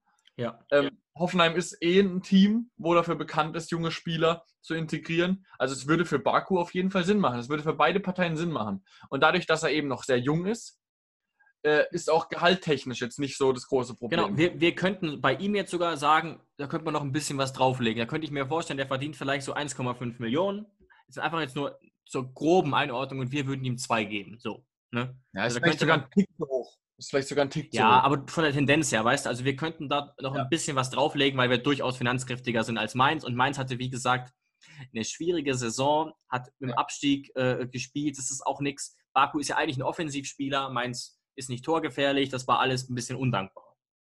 Ja, ist auf jeden Fall ein flexibler Spieler. Obwohl natürlich bei so einem Transfer von Mainz zu Hoffenheim sollte das Geld nicht die große Rolle spielen, Ja. sondern eher der sportliche Faktor, gerade weil wir europäisch spielen. Genau, also de- den könnten wir locken. Gut. Okay, ich habe äh, zwei Augsburger auch noch, Oh, weil bei den Vereinen schauen wir immer. Einfach nur der Vollständigkeit halber, weil man ihn einfach aufgrund der Position auf dem Zettel haben muss und weil wir ihn auch hundertmal gelesen haben wahrscheinlich, Philipp Max. Oder den muss, den muss man einfach mal erwähnen. ganz kurz wurde bestimmt fünfmal vorgeschlagen von Muss unseren man Hörern. erwähnen.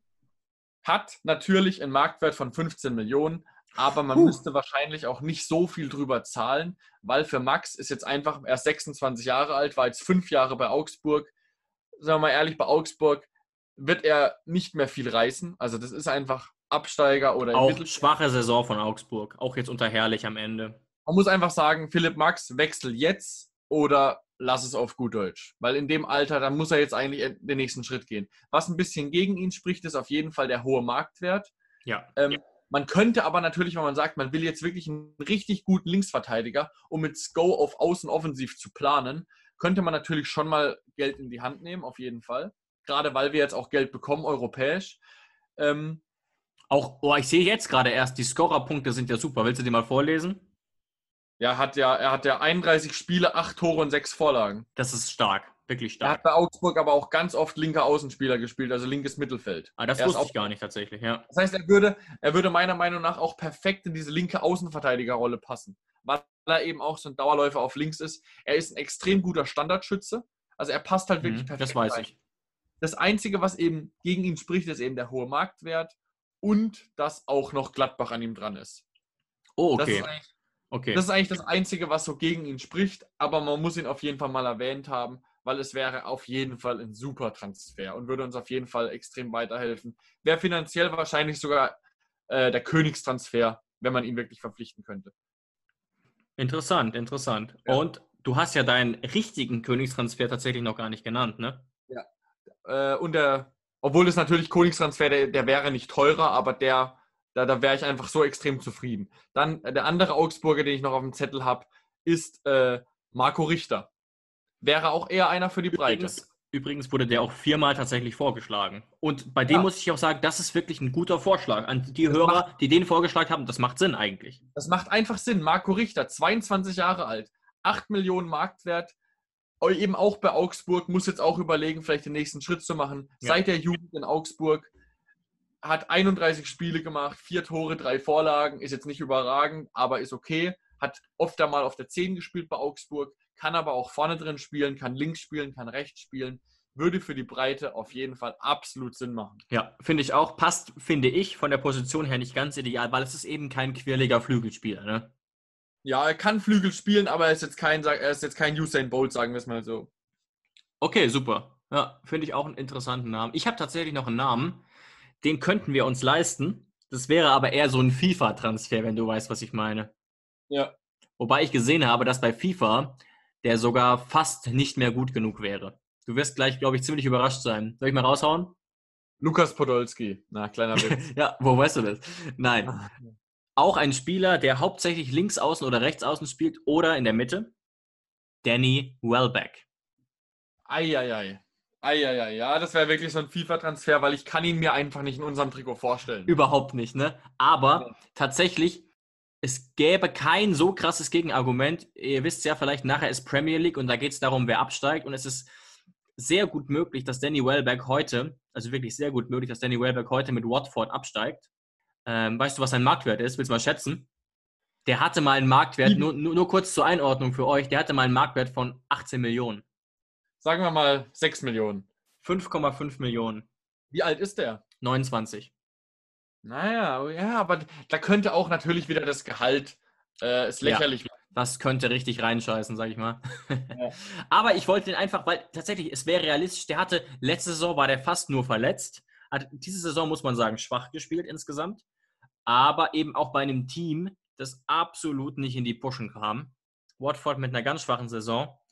Ähm, und es würde eben positionstechnisch passen. So kam ich eben auf ihn. Ne?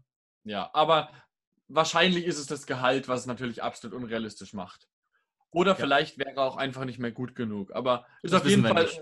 ist auf, wissen wir nicht, aber ist auf jeden Fall ein witziger Name. Einfach mal um zu gucken, wer in der Premier League so absteigt. Das macht natürlich auf jeden Fall Sinn.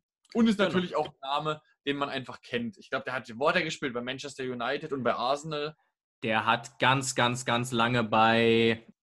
Er hat sowohl bei Manchester United als auch bei Arsenal gespielt. Genau. Also schon 42 Namen her Spiele für 42 Spiele für England, auch 16 Tore, hat alle U-Nationalmannschaften durchgemacht. Also im Prinzip hat er ein Potenzial bis zum Himmel, aber konnte er noch nicht so richtig krass ausschöpfen. Ne? würde mich tatsächlich irgendwie an so einen Transfer erinnern, den Hertha vor vielen Jahren gemacht hat, als sie Salomon Kalou geholt haben. Was aber funktioniert hat, ne? Eigentlich. Ja, natürlich. Der vom Namen her natürlich auch eigentlich viel, viel besser war, Champions League-Sieger, viel, viel besser als Hertha damals, äh, aber hat dann funktioniert. Hat viele gute Jahre gehabt. Ja, genau. Also uns, mir ist klar, dass das nicht ideal passen würde, aber sagen wir mal so, bei FIFA könnte ich ihn kaufen. Und da wird er auch Autor schreiben. ähm, hat aber, glaube ich, nur 76, also müsste man sich überlegen. Weißt du, welcher Name auch oft genannt wurde oder mehrfach, auch von Watford, ist der Belgier Deulofeu. Der Belgier Deulofeu, wenn du ihn Mhm. kennst, ich weiß nicht. Der kommt aus der Barcelona-Jugend, Gerard Delofeo. Ja. Was natürlich witzig ist, Marktwert 20 Millionen. Klar, er steigt heute vielleicht ab, aber deswegen kriegen wir ihn ja trotzdem nicht für 10, nur weil er absteigt. Ja. Und vor allem, weil wir nicht die Einzigen sind. Also da könnte ich mir vorstellen, dass da, was weiß ich, irgendein Verein aus der Premier League, sowas wie Brighton oder sowas, dann einfach mal mit einem Schein winkt und dass sie den dann bekommen. Also, weißt du, was ich meine? Ja. Irgendein Mittelklasseverein, der natürlich nicht mal europäisch spielt, aber halt eben Premier League spielt, der dann halt ähm, den Geldbeutel aufmacht. Oder eben in die italienische Liga, irgendwie sowas. Klar. Ich wollte es nur nochmal erwähnen, weil das eben tatsächlich positionstechnisch passen würde und er oft genannt wurde, aber naja, wir haben es ja gerade aufgeschlüsselt. So, Jonas, jetzt bist du wieder dran. Ja, ich habe noch einen Namen aus der Bundesliga, der vielleicht, ja, könnte ich mir schon gut vorstellen, sagen wir es mal so, ist nur vielleicht ein bisschen teuer. Es geht nämlich um Gianluca Waldschmidt von Freiburg. Ah, Habe ich, glaube ich, auch ein paar Mal gelesen. Äh, 24 Jahre alt, seit zwei Jahren eben äh, spielt er ja bei Freiburg. 23 Spiele dieses Jahr, sieben Tore, drei Vorlagen. Jeder kennt ihn ja, wie er spielt, hat auch schon Nationalmannschaft wie viel ist gespielt. denn der Wert? 16 Millionen leider. Ah, okay, das ist ein bisschen zu viel, oder? Das ist, das ist eben der einzige Punkt. Also, das wäre finanziell dann schon so, dass man sagen würde, na, ich muss ehrlich sagen, wenn, wir jetzt, wenn ich jetzt hören würde, wir, wir verpflichten ihn irgendwie für 18 Millionen oder so, dann würde ich schon schlucken. Weil das, das ist eigentlich schon zu viel. Ja, das ist das Ding. Das ist das Ding, ja. Da würde man in anderen Ligen vielleicht äh, billiger schon was Besseres bekommen. Also, ich habe ihn jetzt mal aufgeschrieben, weil ich ihn mir rein sportlich, sagen wir mal, wenn er einen Marktwert von 10 Millionen hätte, könnte ich ihn mir super gut bei uns vorstellen. Aber so, weiß ich nicht. Wäre natürlich auch einfach ein, ein logischer Schritt für ihn, weil Freiburg eben nicht äh, europäisch spielt. Man könnte quasi im gleichen Bundesland wohnen bleiben. Macht natürlich immer Sinn von Freiburg nach Hoffenheim, von Hoffenheim nach Freiburg. Gab es schon ein paar Mal, richtig. Ist einfach äh, ein beliebter Transfer, sagen wir es mal so. Aber eben die 16 Millionen machen es dann doch ein bisschen unrealistisch. Ich sag dir mal was, das wäre so ein typischer Transfer, den dieses oder nächstes Jahr Dortmund tätigen würde und dann würde sowas passieren wie der Hut. Der spielt ein paar Mal, aber im Wesentlichen sitzt er auf der Tribüne. Ja, und dann holen wir ihn einfach in zwei Jahren dann von Dortmund. Ja, machen wir es doch so. Ja, genau. Obwohl dann natürlich wieder Dortmund das Gehalt quasi nach oben getrieben hat. Aber das ist wieder ein anderes Spiel. Das ist ein anderes Thema. Ja, genau. Interessant, ja. Aber ist auf jeden Fall, ich glaube, das ist auch so ein Name, den haben bestimmt so Vereine wie Gladbach und Leverkusen nochmal eher auf dem Schirm als wir vielleicht, ja. Oder auch Wolfsburg oder sowas, ja. Stimmt, Wolfsburg, klar. Ähm, Hast du noch jemand oder soll ich dann, soll ich dann mal raushauen? Ja, ja, ich habe ja noch meinen Königstransfer. Okay, dann fang du mal an. Also, mein Königstransfer ist tatsächlich, ich glaube, der meistgenannte, der uns vorgeschlagen wurde. Ich würde ohne Scheiß, ich habe es mir wirklich lange überlegt, Nico Schulz holen. Der Typ hat 21% aller Punktspiele absolviert. Als er von uns wegging, war er 25 Millionen wert. Das war letztes Jahr, weißt du, wie viel er jetzt wert ist, Jonas? Und ich Was? glaube, 25? 25. war er wert, als er von uns wegging, letztes Jahr. War er er wert? Oder? War er wert oder haben wir gekriegt? Ich glaube beides ungefähr. Okay. Was weiß ich, was ist der Wert? 12 Millionen? Ja. Und ich bin mir nicht sicher, dass man wirklich 12 Millionen für den zahlen würde. Der hat die 21 Prozent aller Punktspiele absolviert, ohne größere Verletzungen. Der hat, fast, der hat überhaupt keine Rolle gespielt. Das ist der absolute Wahnsinn, hat natürlich auch vom System her nicht reingepasst. Die fra entscheidende Frage ist ja, und das möchte ich nochmal klar sagen, der hat so gut bei uns funktioniert wegen des Systems, weil Nagelsmann eben mit dieser besonderen Linksverteidigerrolle spielen lassen hat. Und das ist dann entscheidend, okay, was will Sebastian Hoeneß oder ganz eventuell doch noch ein anderer Kandidat. Er ist Ah. kein Spieler für die Viererkette. Richtig. Das ist Und- der Punkt. Richtig. Und wenn aber die Taktik wieder so ähnlich aussehen soll wie unter Nagelsmann oder jetzt unter Kaltenbach, dann würde ich sagen, Leute, legt irgendwas zwischen 11 und 14 Millionen auf den Tisch und versucht es. Ähm, weil er ist immer noch, er ist immer noch 27 und weißt du, was der entscheidende Punkt ist bei Schulz, meiner Meinung nach? Der Ja. muss spielen. Der war jetzt vor Corona noch unser Stammlinksverteidiger in der Nationalmannschaft. Ja, auf jeden Fall. Jetzt hat ihn Und- der Halstenberg überholt. Und jetzt ist es komplett offen. Also jetzt hat vielleicht sogar Max eine Chance, Halzenberg natürlich, Schulz. Das ist jetzt komplett offen. Der muss spielen. Die Frage ist natürlich, ob er dann nicht eher zu jemandem wie Gladbach, Leverkusen, Italien oder so, irgendjemand so wechselt. Aber Gladbach war er ja schon. Stimmt, hat tatsächlich gar nicht funktioniert. Ich erinnere mich. Aber Ja, ich, ich, könnte würde es. gut vorstellen. Also ich könnte würde mir es versuchen. vorstellen. Also sagen wir es mal so. Ich hätte richtig Bock. Du ja auch. Ich glaube, Ja. jeder von uns hätte richtig Bock. Ich glaube auch, dass es sportlich Sinn machen würde. Ich glaube auch, dass Nico Schulz Bock hätte, weil man will einfach spielen. Jeder kennt es nach so einem Jahr, wo man wirklich gar keine Rolle gespielt hat. Und er hat ja eigentlich, wenn man es mal ehrlich, er war bei Hertha, er war bei Gladbach, dann war er bei uns und er hat nur bei uns richtig funktioniert. Ja, so Dann ist das. man, dann, dann guckt man natürlich schon in seinem Traum wieder dahin, wo es funktioniert hat. Also Und wir spielen jetzt eben dann doch Europa League. Also das würde im Prinzip reichen, um sich wieder auch bei Löw zu empfehlen. Ja. Ähm, und weil wir wissen ja auch, jetzt gerade in den letzten Jahren, Löw ist niemand, der gesagt hat, oh, du spielst bei Hoffenheim, du, du spielst, spielst keine Rolle bei uns. Ja, auf jeden Fall. Ist so. Und ich hätte tatsächlich auch ganz ehrlich nicht gedacht, dass es so schlecht funktioniert. Oder hast du das so kommen sehen, dass der gar keine Rolle spielt? Da, da, ohne jetzt den Klugscheißer spielen zu wollen, aber ich habe damals gesagt, er wird nicht zu Dortmund passen, weil die Viererkette spielen. Aber ich glaube, haben sie jetzt am Ende nicht sogar Dreierkette gespielt und er hat trotzdem nicht gespielt? Ab und Hm. zu, ja. äh, Sie haben, das war halt das Traurige, dass sie manchmal sogar Fünferkette gespielt haben, Dreierkette eher und er hat trotzdem nicht gespielt. Aber das lag auch daran, dass Guerrero dann eben so überragend war auf links und dann Hakimi war auch noch so gut. Also es war echt schwierig dann für ihn. Aber es, ich hätte richtig Bock und es macht, es macht schon Sinn, wenn wir jetzt, äh, wenn, wenn der Trainer ihn will, wenn er mit dem Gehalt vielleicht ein bisschen runtergeht und wenn er selber Bock hat. Es macht schon Sinn, auf jeden Fall. Genau, da haben wir halt auch wieder so ein bisschen das Gehaltsproblem. Aber wie gesagt, da muss man wirklich sehen, Schulz hatte so eine beschissene Saison. Da muss man sich auch mal versuchen, in ihn reinzuversetzen. Da wird Ja. das Gehalt jetzt nicht mehr das A und O sein. Und auch bei Gladbach würde der natürlich weniger verdienen als bei Dortmund. Um jetzt mal nur irgendein Beispiel zu nennen von dem Club. Bei ihm macht es dann schon nochmal Sinn, aber weil ich ja eben gesagt habe, man, will, man soll nicht, kann nicht einfach jeden zurückholen. Auch das Thema jetzt mit Sandro Wagner zurückzuholen, halte ich auch für sehr unrealistisch. Wurde Also tatsächlich dreimal uns vorgeschlagen, Sandro Wagner zurückzuholen. Ja. Er wäre natürlich ablösefrei, aber der Junge ist jetzt schon auch schon 32. Ne? und hat jetzt 18 Monate in, in China gespielt, wo das Niveau jetzt ja auch nicht so brillant ist. Natürlich ist ein Kämpfer, aber ich weiß es nicht. Und sein Gehalt ist bestimmt unendlich hoch. Allein schon wegen Bayern und jetzt Das- wegen China. Da weiß man nichts, aber das ist super hoch, ne? das Gehalt. Ja. Das ist, das ist nicht, also ein 32, das ist nicht der Weg der TSG, jetzt einen 32-Jährigen zu holen. Schulz ist ja noch relativ jung. Ganz genau. Gut, also das wäre, wie gesagt, meine Nummer 1 Wahl, wenn das für den Trainer passt. Jonas, jetzt bist du dran. Ja, genau. Dann komme ich jetzt mal zu dem Punkt. Dann kann sich jetzt mal der Max daheim zurücklehnen und kann gespannt sein, dass ich jetzt unseren Namen mal präsentiere.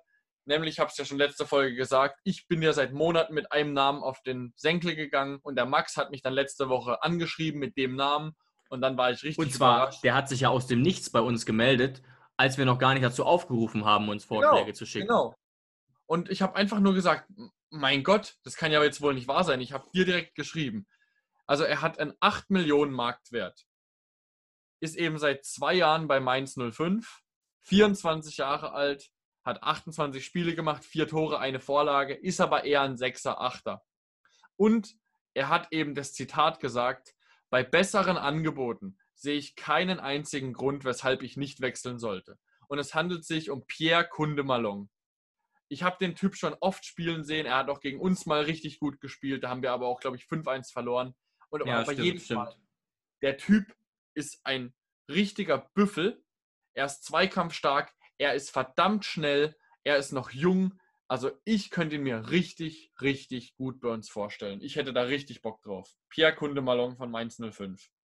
Wäre natürlich gerade als Rudi-Ersatz schon ein Thema, muss man sagen. Ich habe auch gedacht, hä? Weil an den Statistiken kann man es nicht so richtig ablesen. Habe mir dann noch ein YouTube-Video gegönnt. Und man muss schon sagen, der hat schon eine ziemlich gute Ballsicherheit für einen Achter, ein ziemliches Tempo und ist natürlich auch ja, gebaut wie ein Panzer. Ja, also da geht es jetzt bei ihm geht's wirklich nicht darum, dass der jetzt irgendwie in 30 Spielen 75 Vorlagen gemacht hat, sondern da geht es wirklich nur darum, klar hat er bei Mainz auch nicht immer gespielt, da geht es aber einfach nur darum, wenn du den zuguckst beim Spielen, was für ein tierisches Potenzial der hat. Was Wie alt, wie alt ist er denn? 24 erst. Ah ja, und hat wahrscheinlich Nationalspieler, oder? Ist ein, ja, Kamerun, Nationalspieler von Kamerun. Ah ja, interessant. 8 Millionen Marktwert und eben diese Aussage, dass weder Mainz ihn eigentlich behalten will, noch er bei Mainz bleiben will. Das ist, wenn da, also das ist, keine Ahnung, den kriegst du vielleicht sogar für, für 6, 7, 8 Millionen. Also es macht absolut Sinn. Na, zwei Jahre Vertrag. Also ich glaube schon, dass man so einen neuen hinlegen müsste, aber das wäre schon machbar. Weil, ich sage jetzt mal, wenn wir dann Rudi nicht holen, dann sparen wir halt auch ein bisschen Gehalt. Weil natürlich verlangt er nicht so viel Gehalt wie Sebastian Rudi. Vermutlich. Und er ist, äh, wenn jetzt auch viele sagen, ja, keine Ahnung, der ist ja vielleicht eher schon so ein Typ, wie wir schon haben mit Samaseku. Pierre Kunde-Malong ist auf jeden Fall offensiver orientiert. Äh, und er ist schon, also man muss sich mal einfach ein paar Spiele von ihm angesehen haben. Er ist wirklich vom Potenzial her ein sehr, sehr guter Kicker. Einfach ein sehr, sehr guter Fußballer. Er ist nicht einfach nur ein Zweikampfmonster wie Javi Martinez oder so, sondern er ist wirklich ein sehr, sehr guter Fußballer. Und es passt eben einfach alles. Vom Marktwert, vom Alter, von den Aussagen, die er getätigt hat. Und er Ja. muss jetzt den nächsten Schritt gehen. Entweder er geht jetzt ins Ausland oder er will eben bei uns europäisch spielen. Kann ich mir sehr, sehr gut vorstellen. Das Und ist auch wieder- die- Und auch wieder von Mainz wäre das ähm, ein logischer Schritt, auch jetzt in dem Alter und nach dieser, wie gesagt, sehr mäßigen Saison. Jonas, es wird übrigens noch witziger. Heute ist tatsächlich sein 25. Geburtstag. Dann kann man ihm ja gleich als Geburtstagsgeschenk mal äh, ein Angebot rüber faxen. Ja, kann man noch einen Luftballon draufmalen und sagen, sign please. Ähm, ja. Nee, finde ich, finde ich äh, einen sehr, sehr interessanten Vorschlag, muss ich sagen. Ich bin ganz ehrlich, ich habe ich hab nicht so genau auf ihn geachtet wie du, aber du hast ja schon, wie gesagt, vor ein paar Monaten mir diesen Namen genannt. Weil es mich einfach immer so beeindruckt hat, wenn ich ihn habe spielen sehen. Weil er halt so ein besonderer Typ ist. Weil es kaum jemanden gibt, der quasi schon ein defensiver Sechser ist, aber eben so gut am Ball und so viel Offensivdrang trotzdem mitbringt. Hat mich immer beeindruckt, ihm zuzugucken. Er ähnelt von seinem Dribbling eher einem, eher einem Zehner oder sogar einem Außenspieler. Und dann ist er aber trotzdem einfach so zweikampfstark und so, so, so, so bullig. Ja, ja, Genau. der ist 1,80 und ich weiß nicht, was er auf die Waage bringt, aber der hat, hat auf jeden Fall auch schon viele Fitnessstudios von innen gesehen, denke ich. Genau, auf jeden Fall. Ähm, dann würde ich sagen, um das ein bisschen abzurunden, vielleicht kriegen wir es ja hin, dass jeder so die zwei, drei Namen nochmal kurz sagt, um den er sich besonders bemühen würde oder die in der Kombi Sinn ergeben würden. Weißt du, wie ich meine? Ja. Wir haben ja jetzt auch viele Namen so reingeworfen. Also ich würde tatsächlich vorschlagen, okay, wenn, wenn machbar, versuchen Nico Schulz für vielleicht 12 Millionen zu verpflichten. Dann würde ich jetzt, also ich hab, muss ich mich ja als meine eigenen Vorschläge halten, auch wenn du sie gut fandest, Sebastian Rudi für die 1, 2 Millionen zu holen, Zuber stattdessen zu verkaufen. Ähm, und für die Außen diesen Philipp Zinkernagel für 1, 2 Millionen und vielleicht Riedle Baku für 7 bis 9 Millionen. Da sind wir dann aber schon relativ hoch. Ich weiß nicht, ob die TSG wirklich 12, 8, ich weiß nicht, ob die TSG wirklich 22, 23 Millionen ausgibt wegen Corona, aber könnte schon sein, ne? Letztes Jahr haben wir so Ja. viel ausgegeben. Ja.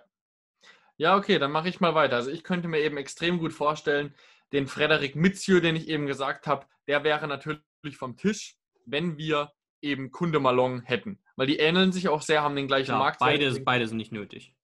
Genau. Deswegen Kunde Malong ist auf jeden Fall meine Verpflichtung Nummer eins. Macht einfach absolut Sinn. Ähm, und da würde ich nicht mal sagen, dass man Rudi, ob das jetzt wirklich von Rudi abhängt, weiß ich nicht mal. Ist auch einfach eine Verstärkung für die Breite. Ja, okay. Mit, mit Zuber ist es einfach schwierig, deswegen Zuber könnte ich mir sehr gut vorstellen, dass er geht, da gebe ich dir auf jeden Fall recht.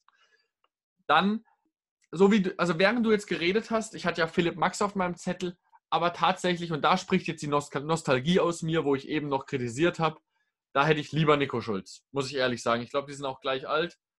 Ja. Da hätte ich lieber Nico Schulz, wenn man den billiger bekommt. Und es wird ja krasser. Wie gesagt, äh, Nico Schulz ist 4 Millionen weniger wert und hat eine ganz harte Zeit. Ja.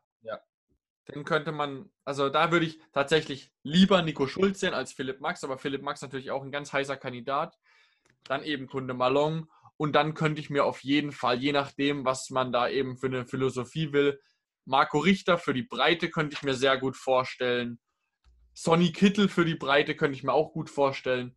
Oder eben diesen, wenn man einen bulligen Stürmer sucht, ist eben mein Kandidat Nummer eins, Jean-Pierre Insame. Ah ja, ist sehr interessant, ja.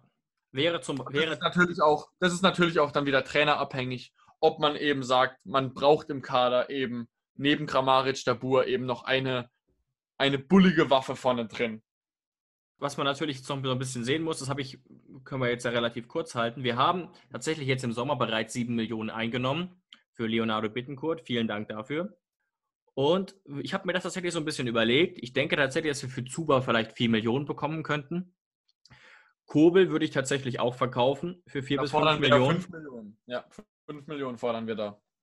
Genau, das ist ja noch so ein bisschen im Stocken. Scheint wohl auch am Cheftrainer zu liegen, dass man da so ein bisschen sich absprechen will, wenn die Tinte trocken ist. Und dann haben wir noch ein paar Namen, bei denen ich mir nicht ganz sicher bin. Also gut, Stuffy würde ich verkaufen. Gar nichts gegen ihn, aber das hat leider einfach nicht funktioniert. Ja. Dann, dann lieber die 1, 2 Millionen nehmen. Äh, Trabzonspor soll ja interessiert sein. Ja. Habe ich gelesen. Und natürlich ein ein großes Fragezeichen bei mir steht so ein bisschen hinter Adams Nuhu, Nordfight und Brennett. Ja, auf jeden Fall. Bei Brandon muss man sich jetzt wirklich überlegen, ob eine weitere Zusammenarbeit noch Sinn macht. Aber das ist auch wieder eine Trainerfrage. Und wenn du, ihn, wenn du ihn halt wirklich als Backup für Caldera Back einplanst und das für ihn in Ordnung ist, dass er halt auf seine sieben Spiele kommt, könnte ich mir das schon vorstellen.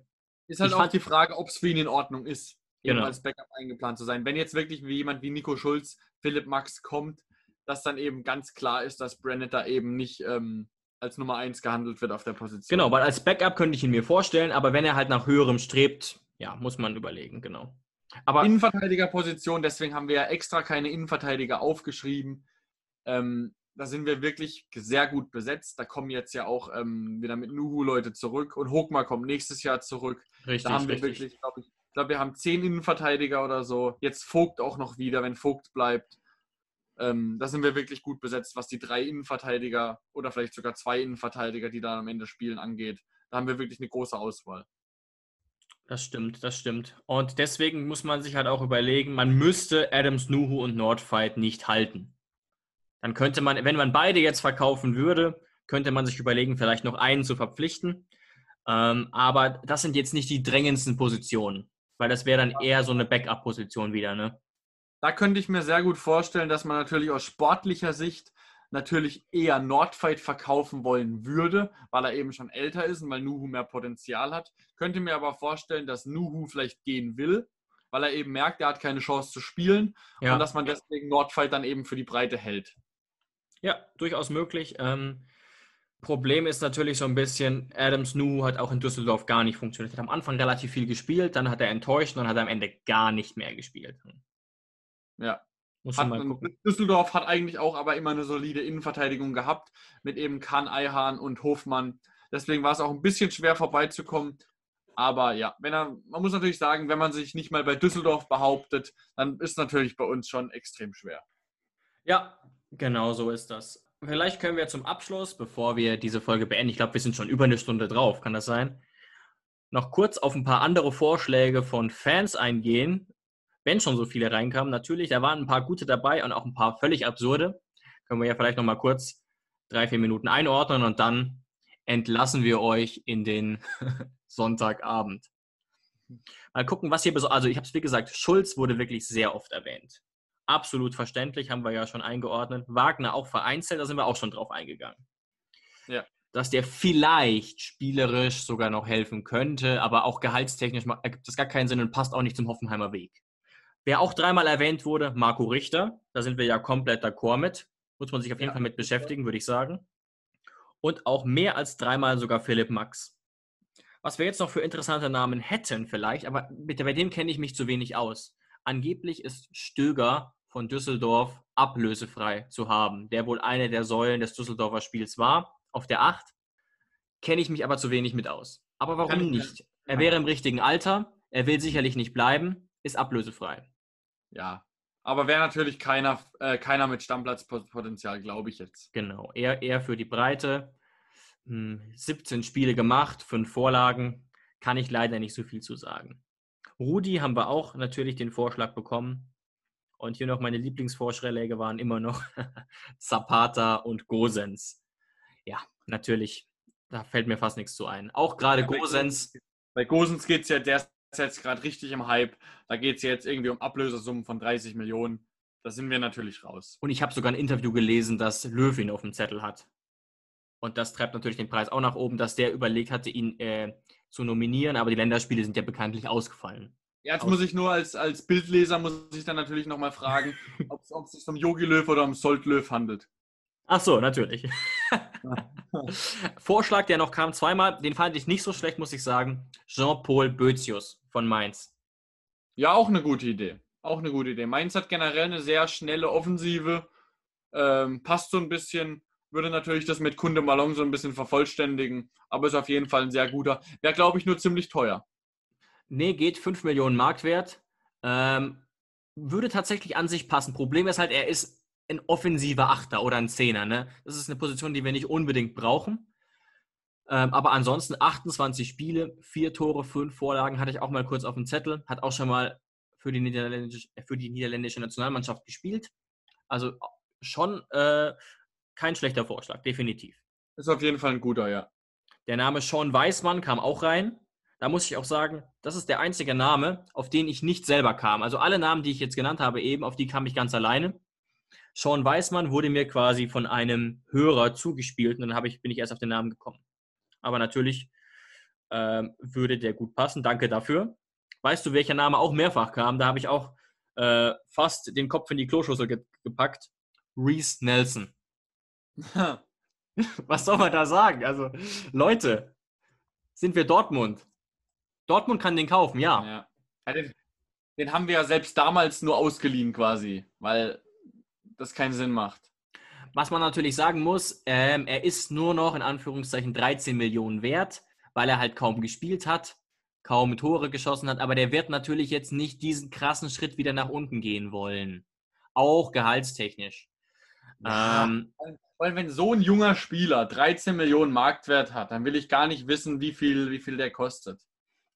Ganz genau. Und damit hätten wir das Thema auch schon. Was, was natürlich jemand ist, den man auf dem Zettel haben könnte, aber ich finde, der passt vom System her nicht, ist Jonas Hector. Ja, aber ist auch zu alt. Wie alt ist der denn? Ende 20 vielleicht. Ich weiß es nicht genau tatsächlich. Ist nicht schon eine 3 davor? Ah, ich glaube nicht. Aber ich finde, das ist Der ist ja auch, ist der nicht sogar gelernter Achter oder Sechser, Jonas Hector? Der spielt ja zumindest auch oft. Ja, Er ist der, hat ja, der hat ja am Anfang bei Köln immer Linksverteidiger gespielt, aber ist schon eher ein langsamerer Innenver äh, Linksverteidiger. Das meine Könnte ich. Könnte ich mir gar nicht bei uns vorstellen als linker Außenverteidiger. Und jetzt, wo er ein bisschen langsamer geworden ist, hat er bei Köln am Ende im Zentrum gespielt. Also Hat- auf 6, 8. Hat es auch ordentlich gemacht, aber als Sechser sehe ich ihn eben nicht und als Linksverteidiger kann ich ihn mir in unserem System nicht so gut vorstellen. Ja, ich auch nicht. Zweimal hatten wir noch den Namen, naja, sportlich würde es vielleicht sogar Sinn ergeben, aber ist auch Quatsch für den Hoffenheimer Weg, Max Kruse.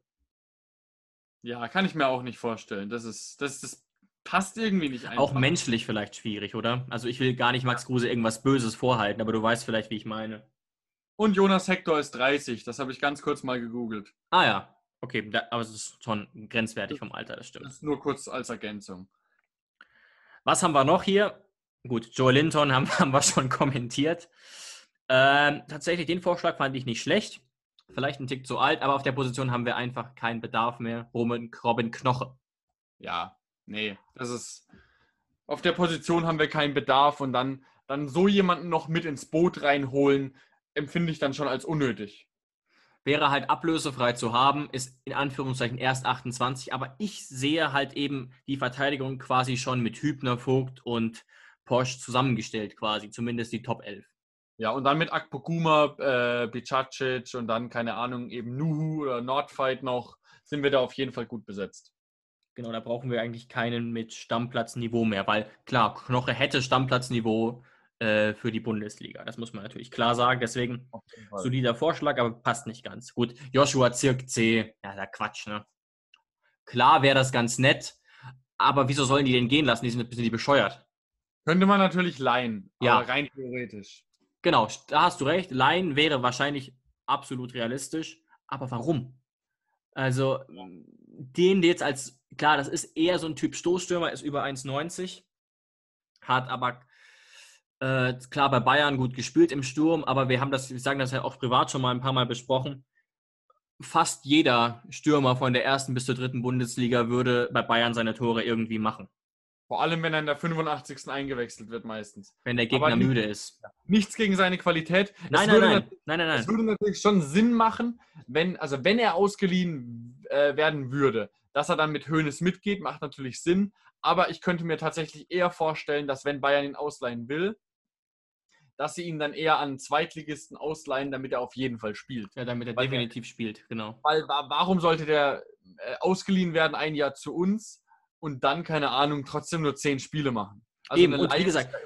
Wir haben ja weiterhin Dabur, Kramaric, äh, Otto, Bebu, Adamian. Da ist es absolut nicht sicher, dass Zirk C so viel spielen würde. Auf jeden Fall, ja. Dann, da entwickelt er sich wahrscheinlich bei Bayern 3, äh, bei Bayern 2 besser in der dritten Liga. Oder eben in der zweiten Liga bei, was weiß ich, Heidenheim, Bochum ausgeliehen, sowas. Ja, das ist ja eher so die klassische Bayern-Ausleihe, wie jetzt, äh, wer war es zum Beispiel, Niklas Dorsch zu Heidenheim. Sowas hat Sinn gemacht. Ich glaube, der wurde sogar verkauft. Ah, Hatte wurde ich- sogar verkauft. Hatte ich übrigens auch auf dem Zettel tatsächlich für die achten. Ah, okay. Ist, glaube ich, für 6, 7 Millionen zu Gent gewechselt nach Belgien, wo er jetzt tatsächlich Champions League spielt. okay. Ja, aber sowas, sowas hätte Sinn gemacht, rein vom Prinzip zu Heidenheim, zu Sandhausen, irgendwie sowas. Ja, ganz genau. Damit haben wir jetzt sogar auch eure Vorschläge noch abgearbeitet und so ein bisschen das Transferkarussell tingelt jetzt aus, würde ich sagen. Aber wir haben es vielleicht Ja. auch so ein bisschen angeschoben. Dann bleibt uns jetzt am Ende eigentlich nur noch zu sagen, dass es uns natürlich interessieren würde, was ihr jetzt zu der Folge sagt. Ähm, ihr könnt uns da gerne anschreiben bei Hoffefunk auf Instagram oder bei Hoffe News auf Facebook und könnt da gerne mit uns in Kontakt treten, auf Instagram direkt mit uns und checkt es gerne mal aus, unsere Social Media Kanäle. Und dann bleibt uns eigentlich nichts mehr anderes übrig, als Tschüss zu sagen für heute, oder? So ist das, genau. Danke euch fürs Einschalten und wir hören uns wieder in der nächsten Woche hoffentlich mit einem, ja, mit einem festen Trainer dann. Tschüss, macht's gut. Ciao.